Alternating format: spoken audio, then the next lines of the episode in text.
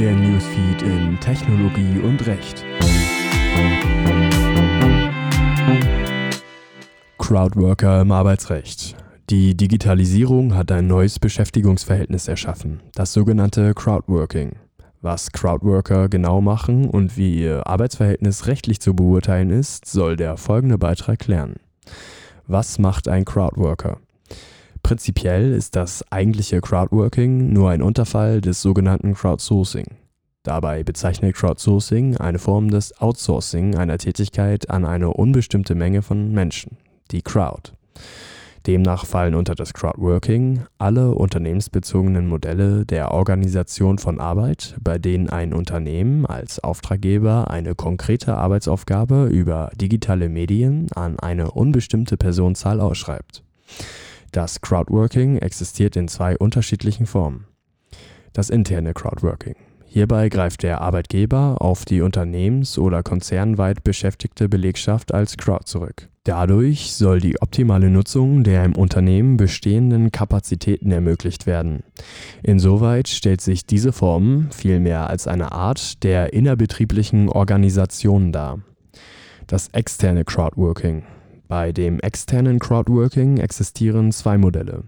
Zum einen können Crowdworker und Arbeitgeber unmittelbar miteinander kontrahieren, zum anderen können beide auch mit der Vermittlerplattform in einem Vertragsverhältnis stehen. Der erste Fall heißt direktes Crowdworking. Die dazwischen entstehenden Plattformen verdienen dabei nur an der Vermittlung. Beim zweiten Anwendungsfall handelt es sich um das indirekte Crowdworking. In diesem Fall spezifiziert der Auftraggeber die für die betreffende Tätigkeit erforderlichen Qualifikationen. Anschließend erfasst der Plattformbetreiber die notwendigen Informationen, um den Kreis der für die Auftragserfüllung geeigneten Personen zu bestimmen. Schlussendlich erhält der Auftraggeber das fertige Produkt. Zwischen den Crowdworkern und dem Auftraggeber besteht mithin keinerlei Vertragsverhältnis.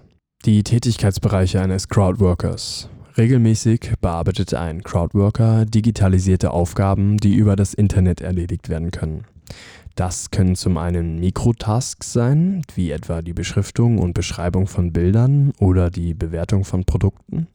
Zum anderen ist aber auch die Bearbeitung von Makrotasks denkbar. Darunter fallen etwa Arbeiten wie das Testen von Softwareprodukten oder Textübersetzungen. Des Weiteren können Crowdworker auch für einfach strukturierte Projekte wie das Erstellen von Softwarecodes eingesetzt werden. Die rechtliche Einordnung.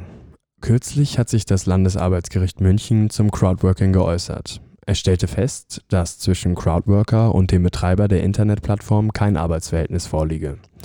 Denn ein Arbeitsvertrag bestehe nach gesetzlicher Definition nur dann, wenn der Vertrag die Verpflichtung zur Leistung weisungsgebundener, fremdbestimmter Arbeit in persönlicher Abhängigkeit vorsieht.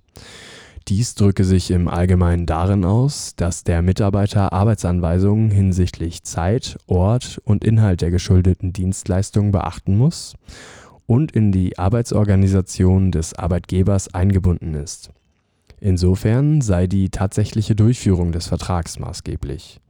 Der konkrete Vertrag zwischen dem Crowdworker und der Plattform erfülle die Voraussetzungen schon deshalb nicht, weil sie keinerlei Verpflichtung zur Erbringung von Leistungen enthält.